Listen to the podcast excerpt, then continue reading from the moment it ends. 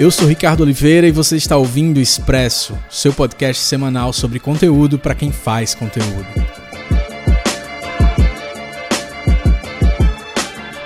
Obrigado por estar aqui comigo, você que gosta de um bom café, de fazer bom conteúdo. Se você não ouviu o primeiro episódio da nossa nova temporada, ouve lá que explica por que a gente voltou só agora em 2018. Então a gente fez uma recapitulação, uma retrospectiva do que a gente fez na primeira temporada, as novidades, o canvas de conteúdo que está influenciando totalmente aí essa segunda temporada do Expresso. Tem newsletter, tem novidades sobre novos cursos. E depois eu falo mais sobre isso, mas é bom você ouvir lá o primeiro episódio para você ficar alinhado aqui com a gente, alinhado com uma palavra proibida, segundo a batalha das buzzwords lá do Braincast, mas foi a única que eu consegui agora, então vamos em frente, porque hoje o episódio está bem marketing.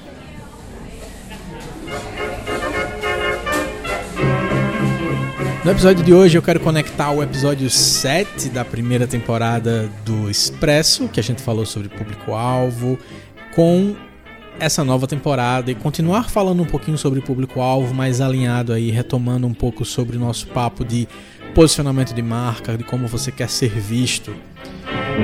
E a história que eu tenho para contar para vocês hoje é um pouco sobre a junção entre duas jornadas que são muito conhecidas, só que geralmente em dois mundos diferentes. A jornada do herói, que se fala bastante no mundo das artes, no mundo da narrativa, no cinema, na literatura, e a jornada do consumidor, que se fala bastante no mundo do marketing.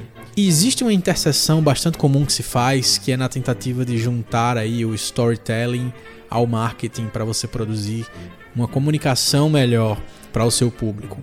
Mas geralmente eu vejo só o pessoal dando dicas de como utilizar a jornada do herói para contar melhores histórias, baseado em grandes clássicos da publicidade, em grandes sacadas de marcas conhecidas mundialmente e de como você pode aplicar isso para sua marca. Só que eu nunca vi ninguém fazer isso com tanta precisão e com uma ideia tão amarrada, uma metodologia tão amarrada quanto Donald Miller no livro Story Brand. Esse livro, infelizmente, ainda não foi publicado no Brasil. Você pode importá-lo através da Amazon, você pode comprar o e-book. É, e você pode ter acesso a algumas palestras e até se você tiver aí disponibilidade adquirir o curso online do Story Brand lançado pelo Donald Miller. Eu dei essa risadinha porque o curso é bem salgado considerando o preço do dólar atual, mas o livro não. O livro é bastante em conta para você adquirir a versão e-book. A versão importada é aquela coisa, né? O preço de importação é geralmente aí mais ou menos o dobro ou quase o dobro de um preço do preço de um livro normal. Eu comprei ele numa promoção e ainda assim foi mais ou menos esse preço, como foi na época do lançamento. Então não ficou tão baratinho ainda quanto poderia ser. Talvez você consiga pegar um preço melhor dependendo da época que você está ouvindo. Então coloca lá no seu carrinho de compras da Amazon, na wishlist e espera o preço baixar e adquire assim que possível. Se você tem é, disponibilidade de ler em inglês, vai ser uma experiência incrível, como tem sido para mim. No livro Story Brand, o Donald Miller faz essa junção. É, ele faz de forma bastante indireta, ele não chega a mencionar tanto assim a jornada do herói, mas ele menciona é, bastante elementos dessa jornada, assim como da jornada do consumidor. Né? A gente sabe que a jornada do consumidor tradicional é aquela em que a marca observa os passos que o consumidor segue para se relacionar com o seu produto. Então ele geralmente é impactado por uma comunicação, tradicionalmente pelas mídias de massa. Ele vai até o ponto de venda, adquire o produto e ele tem uma experiência com o produto e depois ele vira um advogado do produto, ele se relaciona e aí tem série, uma série de variações em relação como se vê essa jornada.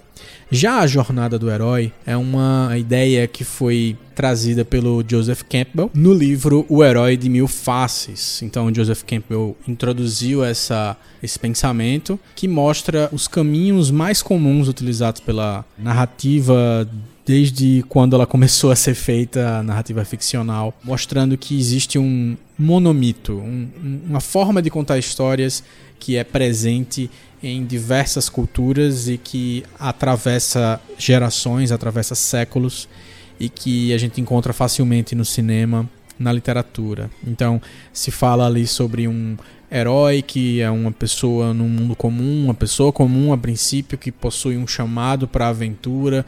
Ele a princípio nega, não quer sair do seu casulo, da sua zona de conforto, e aí ele tem um encontro com um determinado mentor, é, um mestre, alguém que vai guiar ele nessa jornada e ele vai viver um momento de ruptura, ele vai ser testado, ele vai ficar mais próximo do seu objetivo, vai viver uma aprovação e aí ele vai ter a conquista pelo que ele viveu, ou seja, vai ter o clímax da história. É, muitas vezes tem um, uma segunda etapa aí de um ele até às vezes morrer, ressuscitar e tal. Então tem certas variações também na jornada do herói. O que o Donald Miller fez foi juntar esses dois mundos, tentando linkar em como que alguns elementos da jornada do herói podem ser parecidos com a jornada do consumidor. O que ele diz basicamente e eu já estou chegando na, na, conexão mais direta com o conteúdo, em como que isso pode afetar a sua produção de conteúdo. O que o Donald Miller diz mais diretamente é que a gente costuma olhar para a nossa relação enquanto marca com os nossos consumidores como alguém que é o herói. Então a gente é a salvação da pátria para o público-alvo. Então eu tenho o melhor serviço que você pode contratar nesse nicho, nesse mercado. Então eu tenho o melhor computador, eu tenho o melhor smartphone para você, eu tenho o melhor imóvel, eu sou o melhor corretor de imóveis, eu tenho o melhor refrigerante e assim por diante. Então ele construiu um framework, né, uma metodologia, um, um canvas também, é, em que ele desenvolve um passo a passo que linka as duas coisas. Então ele diz, na verdade, um pouquinho diferente da jornada do herói, que sempre existe um personagem que tem um problema, que para resolver esse problema encontra um guia, um mestre, um tutor, um mentor. E esse tutor, pela experiência que ele tem, dá a ele um plano, faz um chamado para ação, ou seja, na hora que ele tem que realmente resolver esse problema, ele já sabe como resolver porque ele tem a orientação do mestre, e aí ele vai ter o resultado esperado. Ou ele vai falhar, ou ele vai ter o resultado pretendido, que é o sucesso. O que Donald Miller vai dizer é que essa estrutura se encontra nas principais narrativas que a gente tem no mundo. Então a gente vai encontrar isso em Star Wars, né? Um personagem, Luke Skywalker, está vivendo a sua vida comum, tem um problema, ele encontra Obi-Wan e os, nesse momento que ele encontra com Obi-Wan, pouco depois os pais deles morrem, os pais dele morrem, e aí ele encontra um novo guia que seria o Yoda, que dá a ele um plano sobre como derrotar a Estrela da Morte, e aí ele tem esse chamado para ação. Ele descobre que ele é o chamado para resolver o problema principal, que é derrotar a Estrela da Morte, matar Darth Vader, e aí ele consegue isso, consegue seus resultados e ele consegue retornar para casa bem sucedido.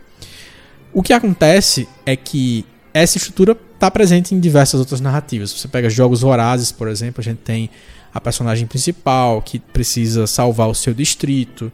E aí a Katniss precisa ir adiante, ela vai encontrar um guia, que é um cara que já venceu Jogos Vorazes, né, que é vivido lá pelo Woody Harrison, e aí ele dá ela o caminho para isso acontecer, ela faz o que tem que ser feito para acontecer, e no final, ela, se ela não fizesse, ela voltaria, ela nem voltaria, ela morreria, e o distrito é, onde ela vivia ficaria ali é, sem um, um salvador, sem um herói, e ela ganha, na verdade, então ela consegue salvar o seu distrito. Essa estrutura a gente encontra em Senhor dos Anéis, a gente encontra em grandes filmes clássicos da nossa geração e de gerações anteriores.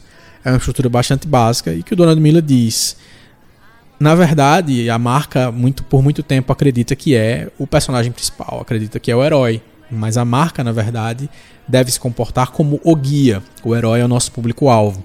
E essa é a diferença. Na hora que você começa a enxergar a marca dessa forma, você deixa de esperar que a sua comunicação, o seu conteúdo é o conteúdo salvador da pátria, em que você fala muito de você, que é autocentrado, e você começa a falar para o seu público-alvo como alguém que é, que, que tem um problema, que tem algo para resolver.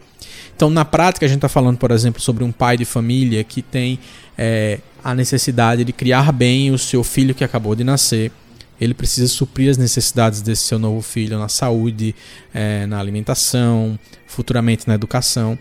E se você é uma escola ou um berçário, você na verdade é o guia para esse pai.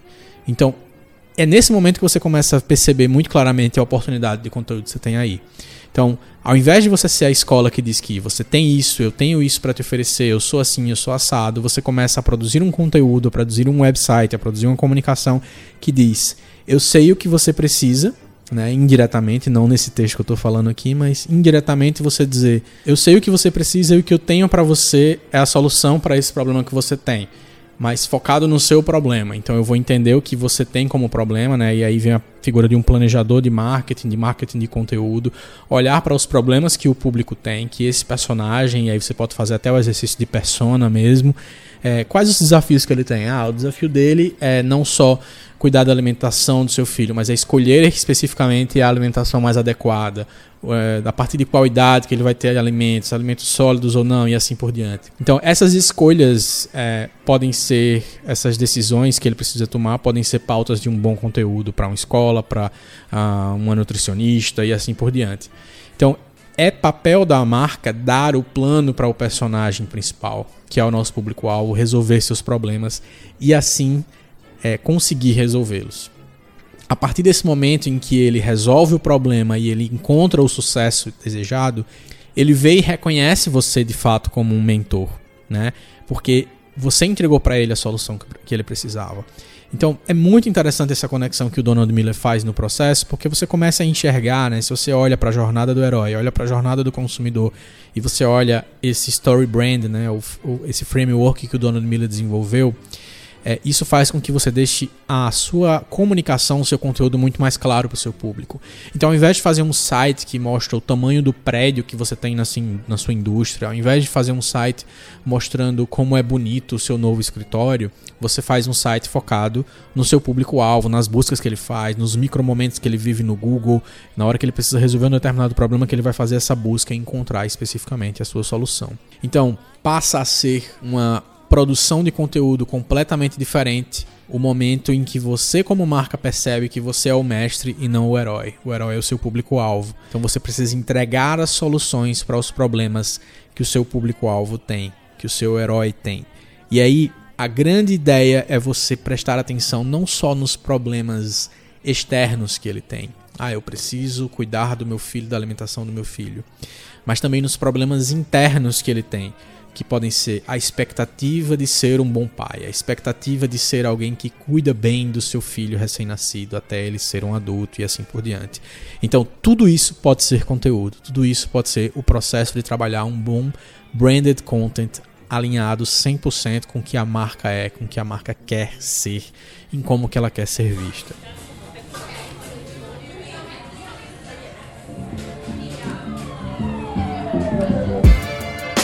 Gostaram da dica de hoje? Eu espero que tenha sido bem útil para vocês. Deixa nos comentários aqui se você tem algum exemplo, alguma coisa para complementar, se tem alguma dúvida. Eu quero saber de você como tem sido a experiência de produzir conteúdo é, agora em 2018, o que é que você tem pela frente. E se você é de João Pessoa, Campina Grande, região, você tem que acompanhar as novidades do Canvas de conteúdo, especificamente o curso de produção de conteúdo que a gente lançou no finalzinho do ano passado, a segunda turma, e estamos chegando agora na terceira turma no dia 27 de janeiro. Tá bem pertinho, já é nesse sábado, você pode se inscrever, corre lá em bit.ly barra curso turma 3, tem o um link aí na descrição. Você pode aproveitar para se inscrever e fazer com a gente curso de produção de conteúdo que traz como metodologia o Canvas de conteúdo. Então, conto com você, espero você por lá e se eu fosse você eu corria, porque além das vagas serem limitadas, a gente só vai ter agora curso de produção de conteúdo daqui a alguns bons 3 ou 4 meses. A gente vai fazer outros cursos agora no meio do caminho. Não se esqueça, se você gostou desse episódio do Expresso, compartilhe com alguém que você sabe que gosta de ouvir um bom conteúdo. Até a próxima.